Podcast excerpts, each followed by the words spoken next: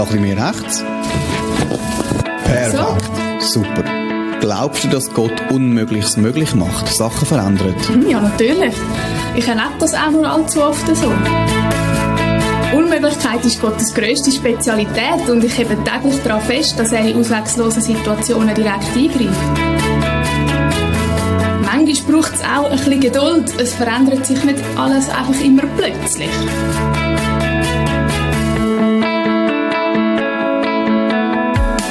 Es ist so klar. Wir glauben so viel mit unserem Kopf. Aber wir glauben mit unserem Herz glauben. Mit unseren Füßen, mit unseren Nieren, unserem Gurgel. In der Bibel steht, wir sollen unsere Sorgen auf Gott werfen. Wie erlebst du das in deinem Alltag? Ja, also Sorgen habe ich jetzt schon lange keine mehr. Nicht, dass Gott mir einfach so alles abnimmt, aber ich bin mir sicher, dass ich wieder ängstlich, noch unsicher, noch belastet durchs Leben gehen muss. Meinem Alltag kommt so viel mehr meine lockere, fröhliche und unverkrampfte Seite zur Geltung. Ja, und da profitiert auch mein Umfeld davon.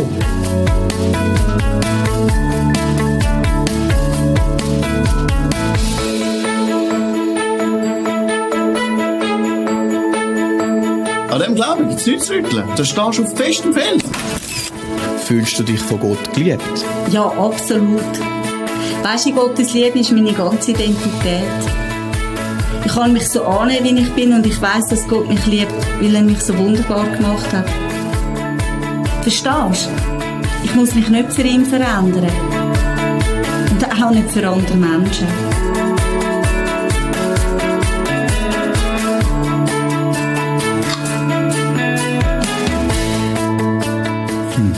Und was bedeutet für dich an Gott glauben?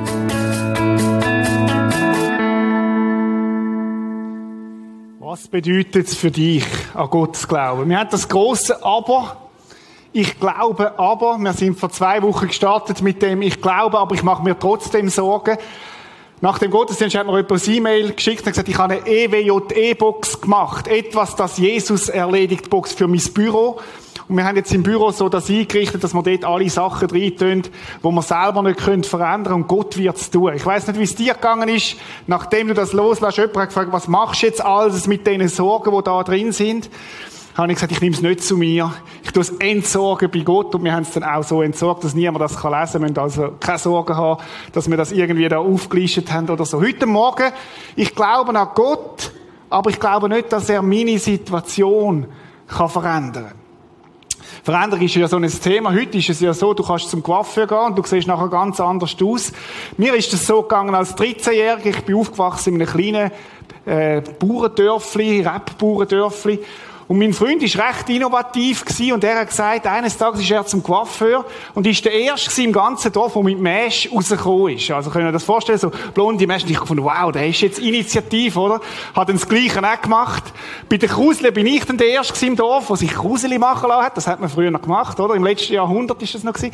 Und hat, hat, hat sich so, so verändert. Aber ich habe dann mit 13 erfahren, was es ist, wenn Gott anfängt zu verändern.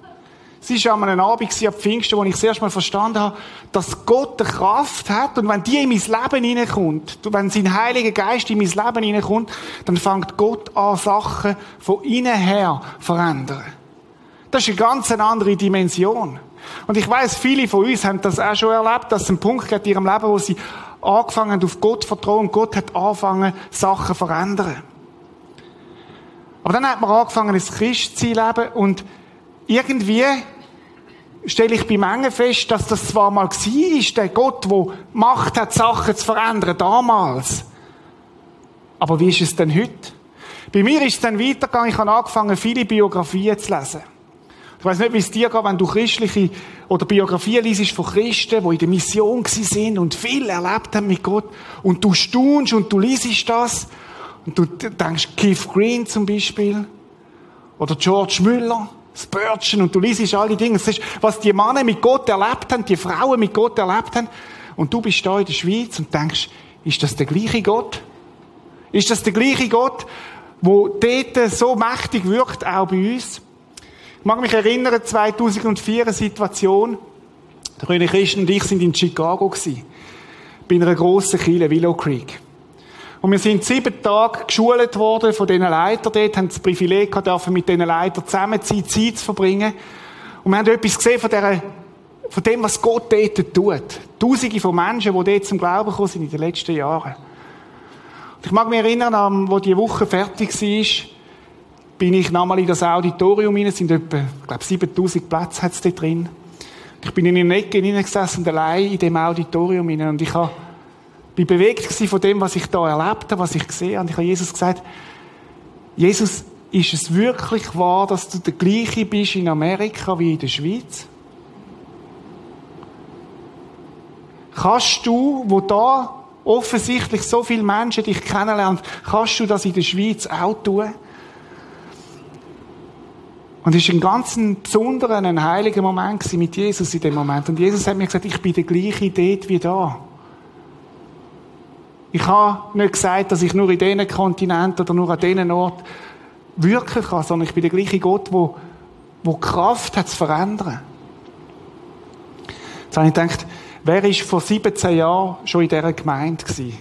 Gibt es Leute, die da sind? Steht doch einmal auf. Das sind für mich die Helden, oder? Die haben die ganze Veränderung. Steht mal auf, die, die vor 17 Jahren da sind. Genau. Bleiben mal stehen. Bleiben mal stehen. Thema Veränderung, oder? Was haben wir für eine Veränderung erlebt in diesen 17 Jahren? Wieder Platz nehmen. Was hat Gott da? Das sind Hunderte von Leuten dazugekommen in den letzten Jahren, wo Gott offensichtlich etwas da hat, auch ihr und mit dieser Kille, wo er eine Veränderung gemacht hat.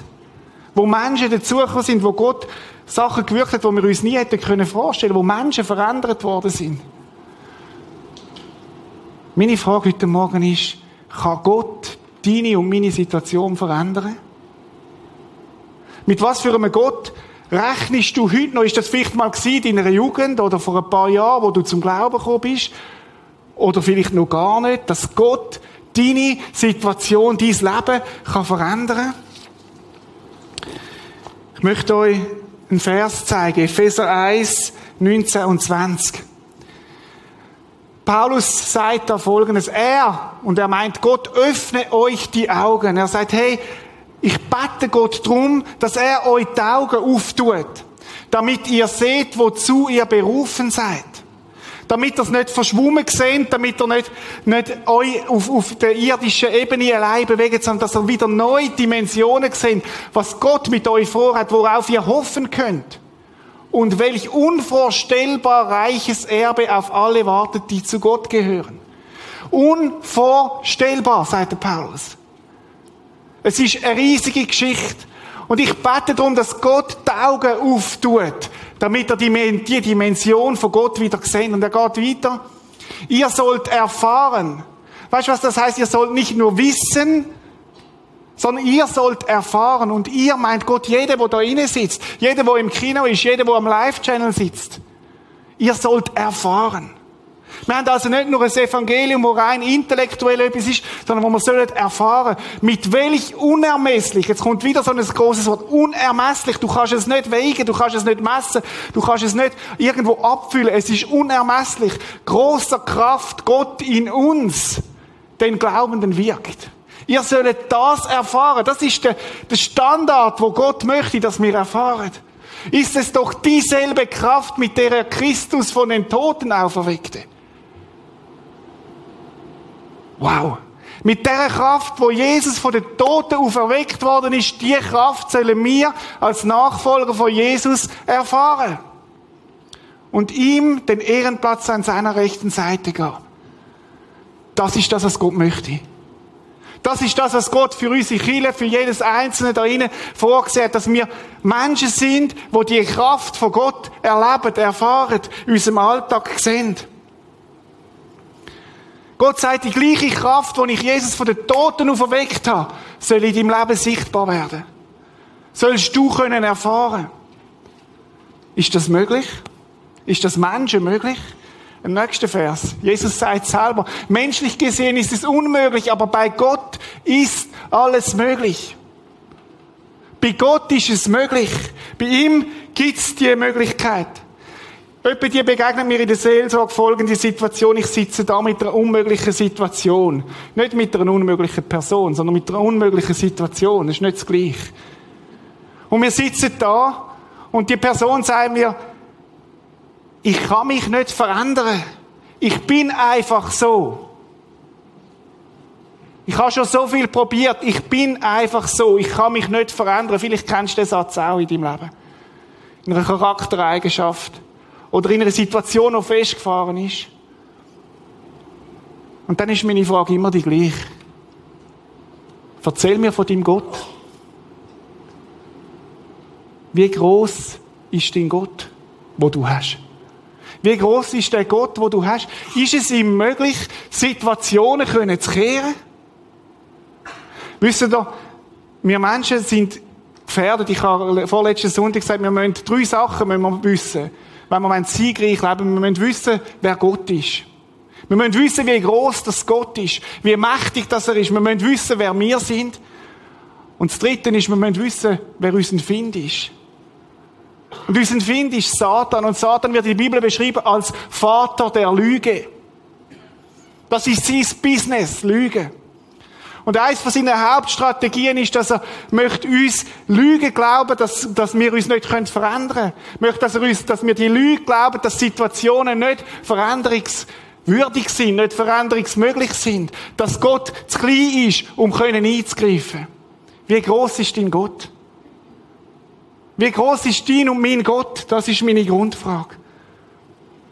Ich weiss nicht, ob du die Story kennst von dem Elefant, wo Wilderer gefangen haben, irgendwo in Afrika. Und sie haben den kleinen Elefant an einen Baum angebunden. An einen mächtigen Baum. Und der kleine Elefant hat rebelliert und hat frei sein. Aber er hat zu wenig Kraft gehabt, um sich loslösen, losreißen von dem Baum.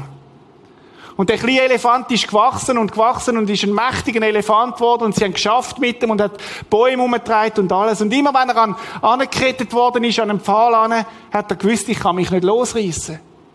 Er hat gemeint, er könne ihn nicht losreißen, weil das wie ein Programm war in seinem Kopf, wo er gelernt hat als kleiner, kleiner Elefant. Und immer wenn eine Kette gekommen ist, hat er gewusst, ich bin gefangen. Obwohl er längstens Kraft gehabt hätte, sich loszureißen.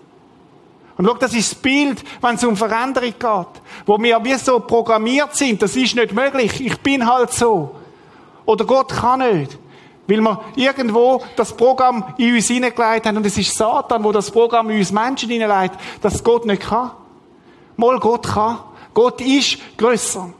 Oder an die Geschichte, wo ein Bauer ein Ei findet und er leitet es zu seinen Hühnern in den Stall hinein. Und das ist ein Ei von einer Eule. Und es bricht auf und der junge Eule steht auf und alle Hühner sagen, willkommen im Stall, du Huhn. Und, und es lernt zu gackern wie ein Huhn und es lernt zu leben wie ein Huhn, obwohl es ein Eulen ist. Und zur Nacht, wenn sie hier auf dem Stängli sitzt, träumt sie davon, können zu fliegen, weil das irgendwo ihren Innen angelegt ist. Aber sie weiß, das wird nie gehen, weil ich bin ja ein Huhn. Und es lebt als Huhn. Und jedes Mal, wenn ein Vogel oben durchfliegt, sagt, wow, wieso können wir blöde Hühner nicht fliegen? Ja, du bist ein Huhn. Aber es ist eine Eule. Und schau, das ist die Lüge, die Satan uns immer wieder gibt. Veränderung ist nicht möglich in deinem Leben. Veränderung von deiner Situation ist nicht möglich. Veränderung von deinem Umfeld ist nicht möglich. Du bist nur ein Huhn. Der Paulus sagt an einer anderen Stelle, 2. Korinther, ich setze die Waffen dieser Welt, nicht die Waffen dieser Welt ein. Paulus sagt, geistliche Probleme müssen wir geistlich lösen. Ich setze nicht die Waffen dieser Welt ein, sondern die Waffen Gottes. Sie sind mächtig genug. Sie sind stark genug, die Waffen, wo Gott uns gibt, jede Festung zu zerstören. Festung, auch gedankliche Festungen, auch gedankliche Blockaden, worauf da sind. Jedes menschliche Gedankengebäude niederzureißen. Einfach alles zu vernichten, was sich stolz gegen Gott und seine Wahrheit erhebt. Ich bin heute Morgen da, um zu sagen, Gott ist mächtig. Gott kann. Und Gott kann auch deine Situation verändern. Mehr als du je denkst. Wo glaubst du selber lügen, dass Gott nicht kann? Wo bist du Huhn geworden? Oder so einen kleinen Elefant? Wo bist du nicht frei? Vielleicht ist es eine Abhängigkeit im, Bereich der Gefühle. Das Gefühl von Minderwert. Du kommst zu kurz. Eingeübt als Kind vielleicht. Was kannst denn du schon? Das Gefühl von Neid. Von Angst. Von Eifersucht. Und du merkst, du stehst, bist nicht in einer Freiheit diesen Sachen gegenüber, sondern sie bestimmen dich ständig. Sie haben Macht in deinem Leben. Oder Abhängigkeit im Bereich von Stoff, Nikotin, Alkohol, Drogen, Suchtmittel, Schlafmittel. Wo du in eine Abhängigkeit reingekommen bist, warum auch immer. Und wo du nicht frei bist. Oder Internet, Glücksspiel, Pornografie. Vielleicht im Bereich von Charakter, Überempfindlichkeit. Wo deine Überempfindlichkeit alles darf bestimmen in deinem Leben, alles darf dominieren. Besser wissen. Habgierig sein, alles müssen wissen, alles müssen haben. Stolz. Ich bin so froh heute Morgen, dass ich eine gute Botschaft habe. Gott ist ein Gott, der verändern kann. Ich war gestern im Garten und es ist vor zwei Monaten in dem Garten ist noch gar nichts grün. Und wenn du jetzt im Garten bist, blüht und Blätter sind da und es ist eine Kraft da. Und das ist der Gott, der die Schöpfung gemacht hat, wo, wo, wo uns jedes Jahr wie von Neuem beweist, es wird Frühling. Ich kann aus dem eisigsten Winter kann ich Frühling schaffen, innerhalb von kürzester Zeit. Manchmal geht es eine Woche länger, aber Gott kann. Gott ist auch der, der aus Chaos kann Ordnung schaffen kann. Schau, die Bibel ist voll, voll von Geschichten von Veränderung von Menschen. Voll. Das ist sein Business. Das ist das, was Gott besonders gut kann. Gott kann einen Mörder wie einen Mose so verändern, dass er zu einem Leiter wird, wo sein ganze Volk in Freiheit führt. Gott kann einen Ehebrecher wie einen David zu einem brauchen, wo uns als Vorbild angestellt ist, wo, wo uns leitet in den Psalmen, im, im, im Lobpreis. Gott kann die Situation von einem Gefangenen Josef, der so beschissen ausgesehen hat, verändern und ihn zum König machen. Das ist möglich bei Gott. Wir möchten heute Morgen zwei Geschichten anschauen. Sie stehen beide in Markus 5. Ich habe bewusst zwei Geschichten genommen, weil es zwei verschiedene Situationen sind.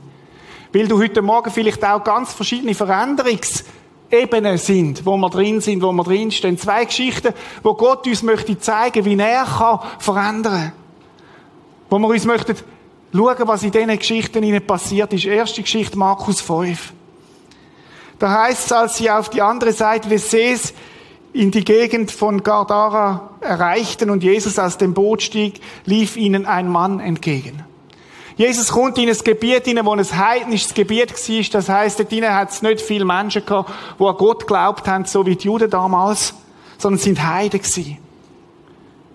Und der Mann, der ihm entgegenläuft, ist auch ein Heil gewesen. Das heisst, dieser Mensch wurde von Dämonen beherrscht. Da ist ein Mensch, und die Bibel beschreibt das mit einem Satz, der von Dämonen beherrscht war. Jetzt sagen wir aufklärte Wester, ja, das gibt's doch gar nicht, Dämonen. Doch, es gibt's. Dämonen sind Geister, die unter Satans Herrschaft Menschen kaputt machen.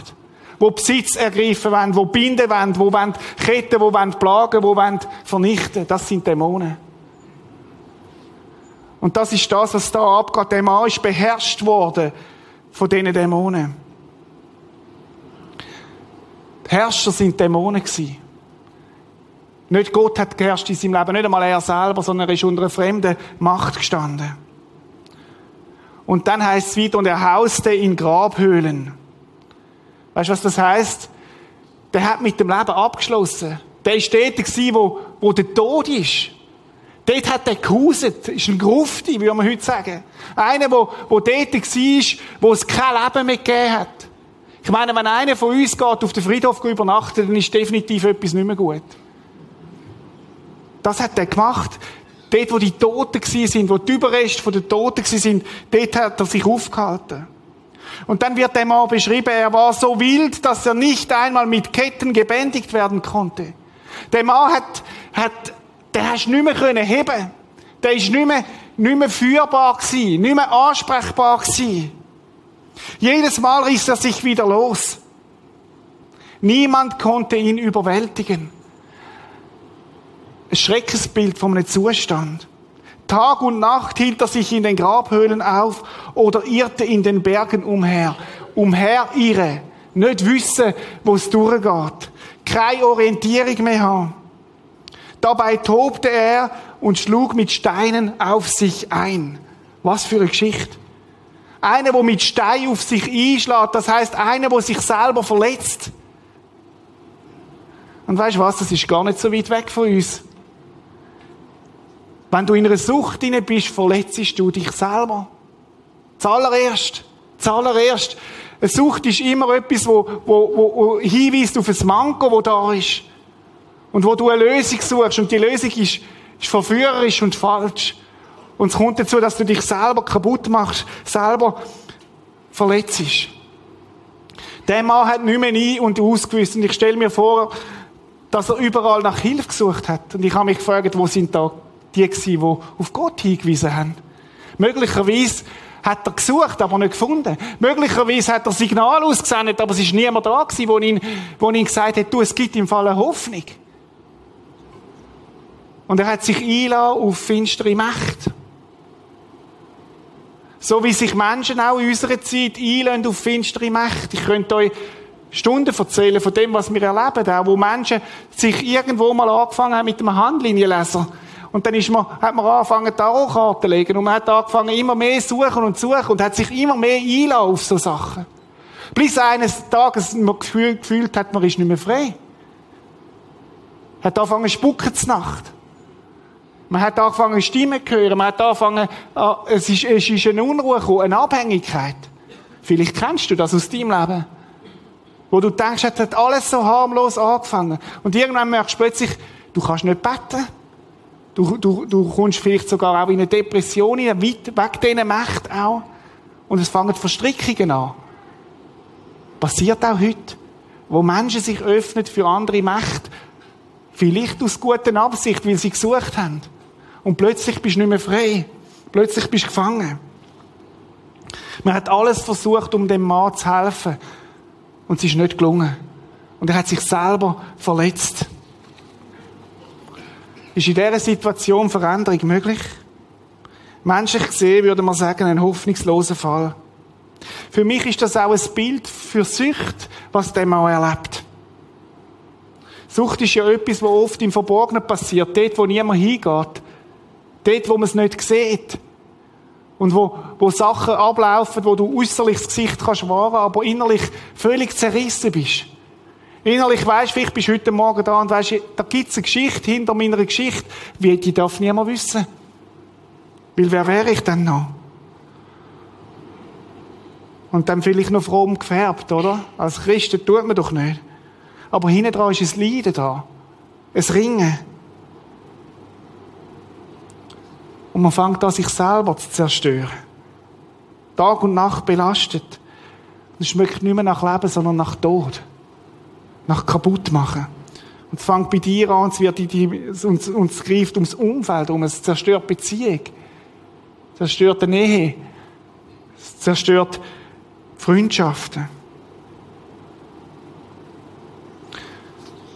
Hoffnungslose Fälle. Gehen wir zu der zweiten Geschichte. Wenig Vers später. Steht in Markus 35, da heißt es, Markus 24, so 21. Kaum war Jesus ans andere Ufer zurückgekehrt, als sich dort wieder eine große Menschenmenge um ihn versammelte. Jesus ist zurück von dieser Geschichte auf die andere Seite, wir überspringen. Da kam Jairus, ein Vorsteher der jüdischen Gemeinde, und warf sich vor Jesus nieder. Das war einer, ein gottesfürchtiger Mann.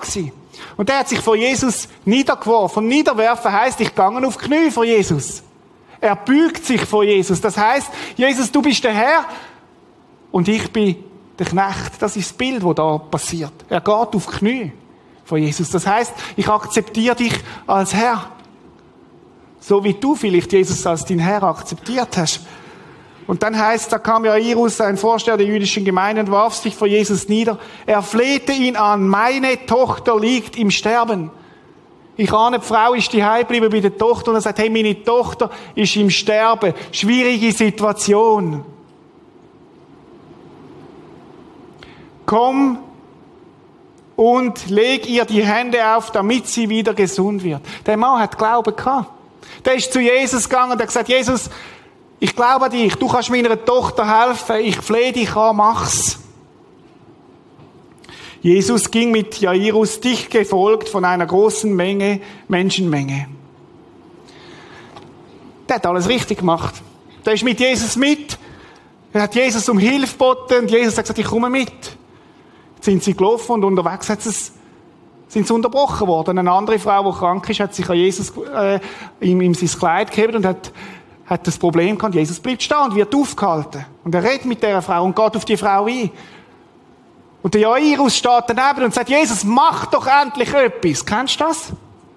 Oder du hast Jesus beten, dass er in dein Leben kommt, dass er eingreift in deiner Situation, in dieser schwierigen Situation. Und es passiert nichts. Jesus hat zwar gesagt, er kommt mit, er hat es versprochen, aber dann wird er abgehalten. Und so geht es uns oft.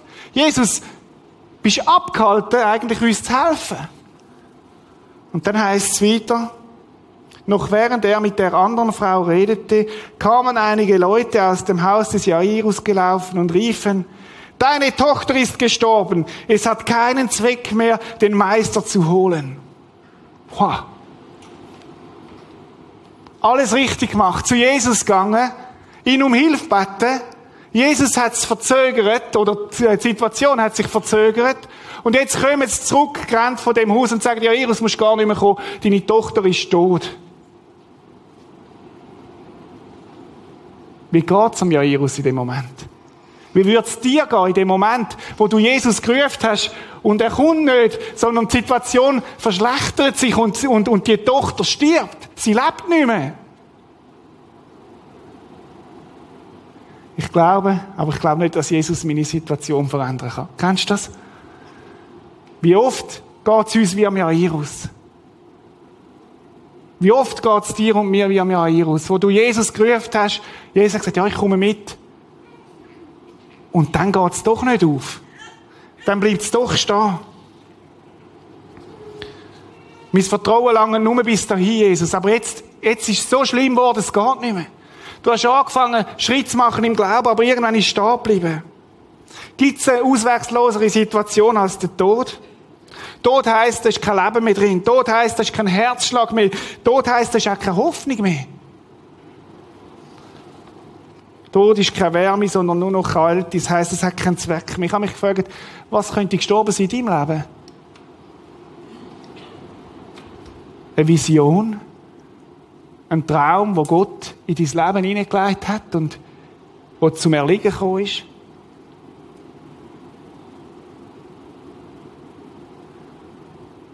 Eine Beziehung, wo du Gott darum gerungen hast und die Beziehung ist immer schlechter geworden? Vielleicht deine Ehe. Es ist ja nicht so, dass du nicht Gott bittet hättest, dass er eingreift in deine Ehe. Aber sie ist tot. Kein Leben mehr. Keine Hoffnung mehr. Jesus, ich habe dir doch alles gesagt. Warum hast du nicht eingegriffen?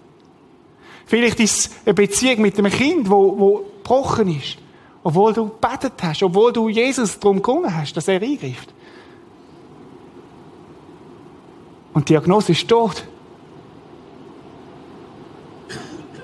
Und Menschen sagen, hey, es hat keinen Wert mehr. Vergiss es doch. Deine Tochter ist tot. Zwei Situationen und doch so ähnlich. Ich glaube. Aber ich glaube nicht an die Möglichkeit, dass Gott die Situation verändern kann. Ich bin so froh, dass da hinten ein dickes Aber hat. Aber. Aber ich will es umkehren. Die Situation ist schwierig. Aber. Aber Gott ist noch lange nicht am Ende. Die Situation mag tot aussehen, aber Gott kann. Die Situation mag schwierig sein.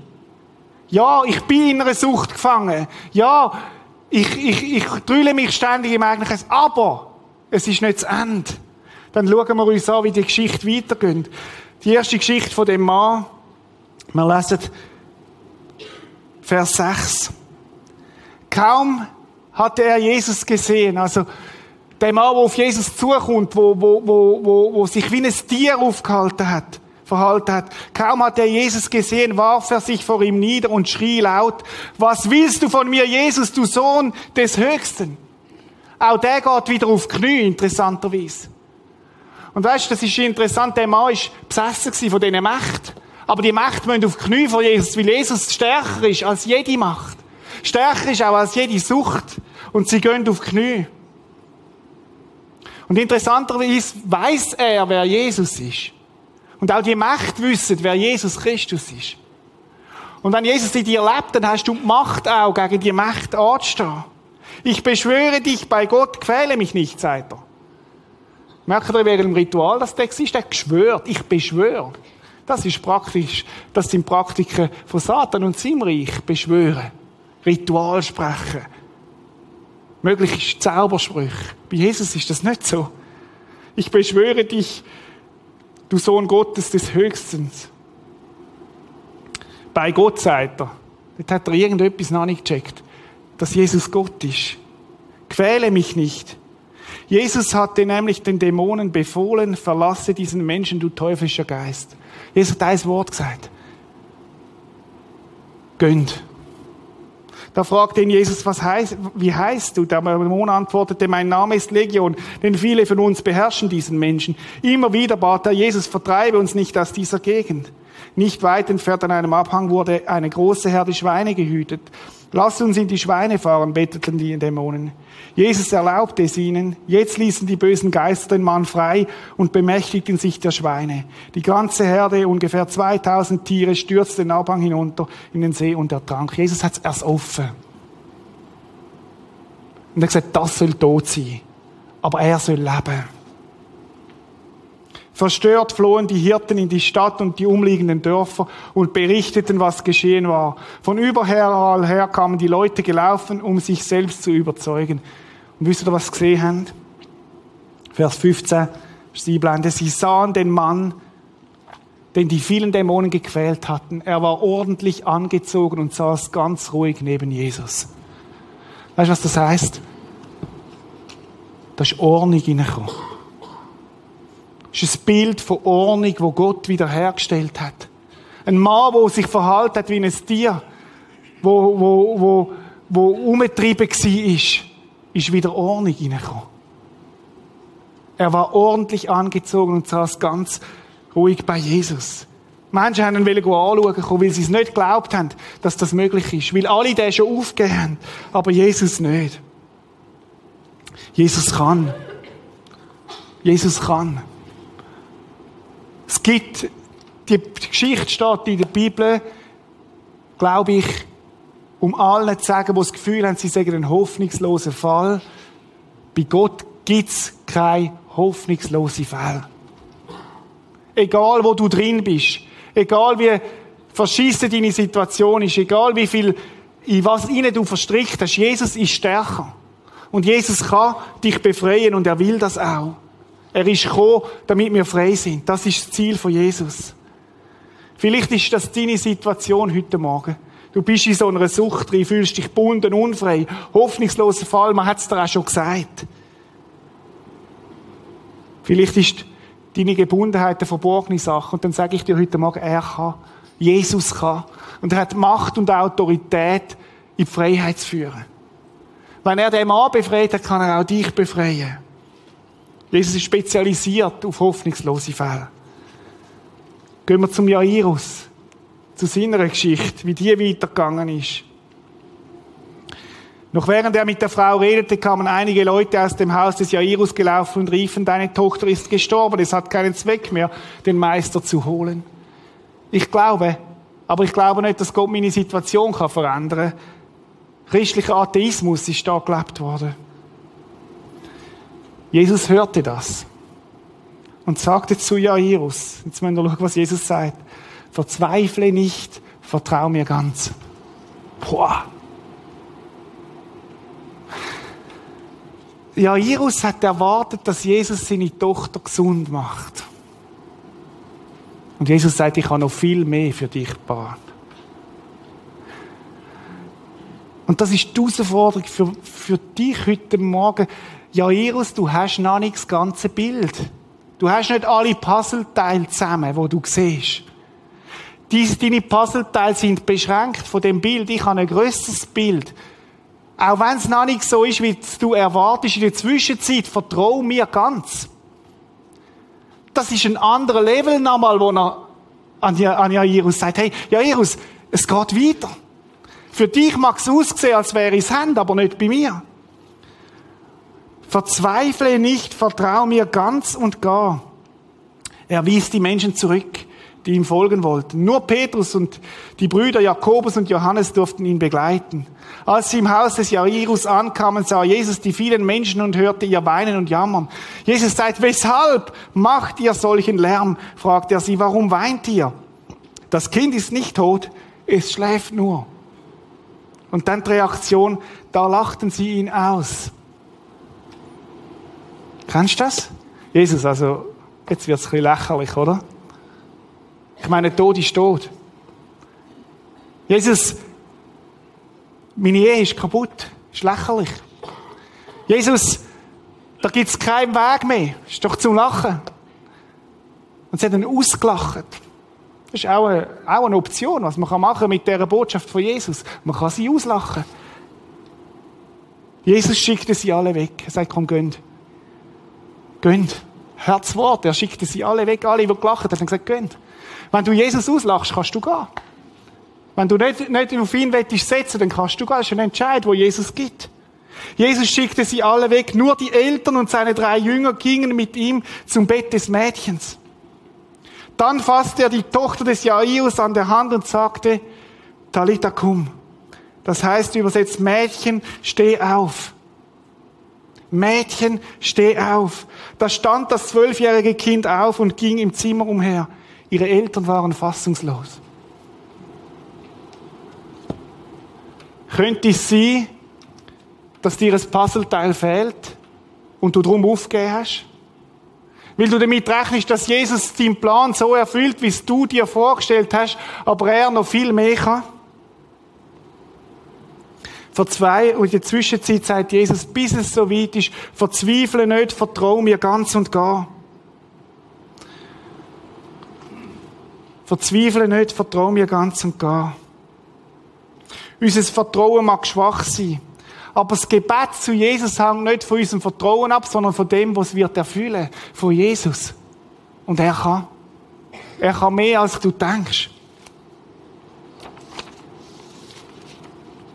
Situation scheint hoffnungslos zu sein, aber Jesus kann. Und Jesus sagt, weißt, für mich ist der Tod wie ein Schlaf. Ich mache so und es ist vorbei. Und es wird Leben da sein. Welcher Satz ist heute Morgen für dich? Vielleicht ist der Satz heute Morgen der eine Satz, wo du mitnimmst. Verzweifle nicht, vertrau mir. Verzweifle nicht, vertrau mir.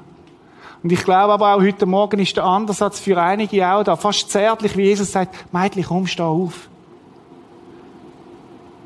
Ist fast so ein Großen am Schätzli, komm, steh auf. Vielleicht ist es dran, heute Morgen für einige, nein, ich glaube, es ist dran, für einige, heute Morgen aufzustehen. Aufzustehen aus dieser Lethargie, wo sagt, Gott kann nicht. Aufstehen auf dieser Lethargie, wo, wo Gott klein geworden ist. Und sagen, ich stehe auf, heute Morgen ist der Moment vom Aufstehen.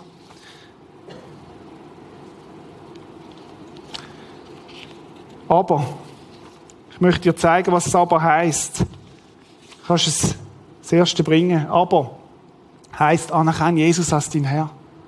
Anerkenne Jesus als dein Herr. Vielleicht kennst du Jesus als dein Freund. Das ist okay. Vielleicht kennst du Jesus als dein, dein Kollege. Vielleicht kennst du Jesus als dein, dein Unterstützer in den Prüfungen. Aber Jesus sagt, ich möchte dein Herr sein. Herr heißt, du bist der Herr, ich bin, ich bin, ich bin das Kind. Heißt, du bist der Chef. Herr heißt, ich habe die Herrschaft in deinem Leben, in deinem Lebenshaus. Und ich toleriere nicht, dass da andere Macht in deinem Leben hausen. Ich will der Herr sein, sagt Jesus. Ich will dein Herr sein. Und ich bin der Herr in dem Haus. Und niemand anders soll herrschen in dem Haus als ich allein. Vielleicht hast du dich einladen auf irgendwelche okkulte Praktiken. Dann ist heute Morgen der Morgen, wo du das ans Licht bringst und zu Jesus kommst und sagst, es tut mir leid, dass ich andere Mächte mit eingezogen habe. Vielleicht gibt es Sachen, wo Abhängigkeiten da sind, wo Jesus sagt, ich bin heute Morgen da, um dich frei zu machen. Weil ich der Herr bin und weil ich Kraft und Macht habe, das zu tun. Anerkenne Jesus als dein Herr, dein. Nicht als der Herr von der Kirche, sondern als dein Herr, dein persönlicher. B, wie bekenne ihm deine Machtlosigkeit. Das ist der erste Schritt von der anonymen Alkoholiker, ist der schwierigste. Zuzugeben, ich schaff's nicht. Und zugleich ist es so befreiend, weil nicht mehr musst ein Theater machen, weil nicht mehr musst spielen, weil du kannst das zugeben. Jawohl, ich schaff's nicht. Ich brauche den Herr, der mir hilft. Ich brauche Jesus Christus, der in dieser Situation reinkommt und mich unterstützt, weil ich selber nicht kann. Das ist auch ein befreiender Schritt. Ich muss nicht mehr Theater spielen, nicht mehr ein Doppelleben spielen, sondern ich kann mit dem zu Jesus kommen. Und es kann etwas Neues anfangen heute Morgen. Das nächste E. Erwart seine Hilfe. Erwart seine Hilfe. Dem Mädchen sagt er, dem, dem Jairus sagt er, verzweifle nicht, glaub nur. Das ist genau das. Ich erwarte die Hilfe von Jesus Christus.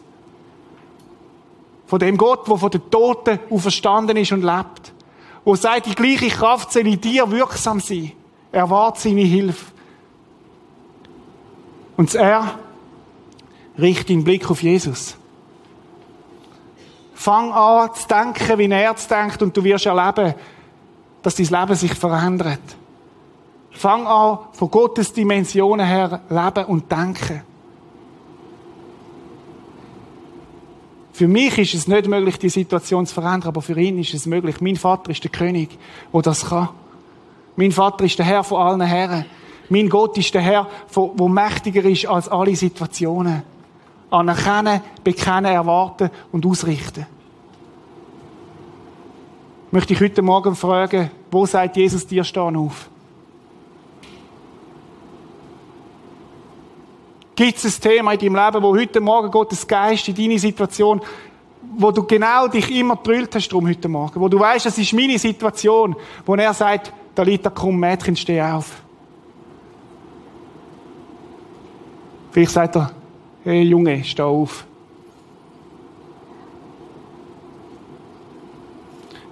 Vielleicht ist der Satz für dich heute Morgen, verzweifle nicht. Vertrauen. Bleib im Vertrauen. Oder komm zurück in das Vertrauen. Du hast noch nicht alle Puzzleteile gesehen. Das Bild hast nicht, vertrau mir weiter.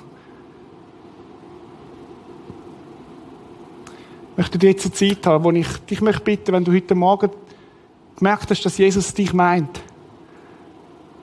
Vielleicht das erste Mal in deinem Leben, wo du sagst, Jesus soll mein Herr sein, ich habe ihn so nicht kennt, dass du heute Morgen nachher aufstehst. Vielleicht, wenn es ist etwas, wo in deinem Leben ist, eine Charaktereigenschaft, eine Gebundenheit, eine Sucht, eine Sünde, wo du sagst, da will ich heute Morgen Stopp setzen, dass du aufstehst. Es kann sein, dass in diesen Minuten dann denkst, ja, die anderen lachen mich aus. Weißt du was? Lass das die anderen sein. Das ist ihr Problem. Es geht um dich und Jesus. Es geht um dich und Jesus. Können wir die Augen zumachen? Und wenn du jetzt gemerkt hast, heute Morgen, es gilt für dich, ob im Kino oder da, dann steh jetzt auf. Als ein Zeichen, ich bin gemeint.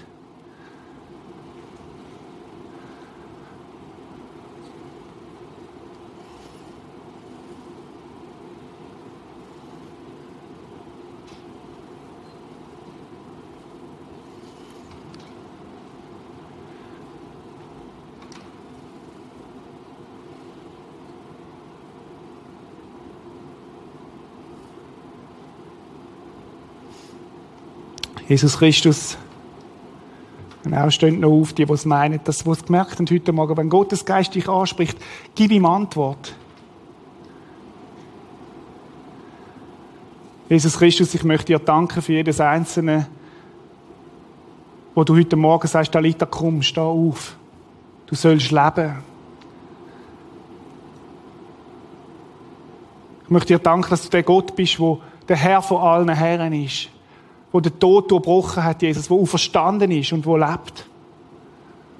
Ich möchte dir danken, Jesus Christus, dass du gekommen bist, um Leben zu sprechen. Dort, wo Gebundenheit ist, dort, wo Resignation ist. Und bete doch du jetzt einfach das Gebet nach, wo ich jetzt laut wird sagen. Jesus, mir ist klar geworden, dass ich dich brauche. Jesus, mir ist klar geworden, dass ich dich brauche. Sag es laut. Und die anderen können das auch mitbeten als Hilfe. Jesus, mir ist klar geworden, dass ich dich brauche. Jesus, mir ist klar geworden, dass ich dich brauche. Danke, dass du gekommen bist, um mich frei zu machen. Danke, dass du gekommen bist, um mich frei zu machen. Danke, dass du ein Gott bist, der leben möchte. Danke, dass du ein Gott bist, der leben möchte. Und ich bitte dich, dass du neu in mein Leben hineinkommst. Und ich bitte dich, dass du neu in mein Leben hineinkommst. Übernimm du die Herrschaft in meinem Leben. Übernimm du die Herrschaft in meinem Leben. Dort, wo ich dir den Platz nicht gegeben habe, tut es mir leid. Dort, wo ich dir den Platz nicht gegeben habe, tut es mir leid. Und ich öffne mich für dich, Heiliger Geist, dass du mich neu erfüllst. Und ich öffne mich für dich, Heiliger Geist, dass du mich neu erfüllst. Ich lobe und preise dich. Loben und preise dich. Amen. Amen. Stehen doch die anderen auch auf dazu. Ich möchte beten einmal, Jesus, ich möchte dir danken, dass du der Gott bist, der in die Freiheit führt. Und ich möchte dir danken, dass das Gebet du total ernst genommen hast jetzt. Möchtest du alle segnen, die den Schritt auch gemacht haben heute Morgen, Jesus. Ob es erstmal oder neu, ob es neue Lebensbereiche sind oder neues Vertrauen zurückkommen ist auch. Tu du sie segnen, Jesus. Wir beten dich an, wir loben dich. Amen.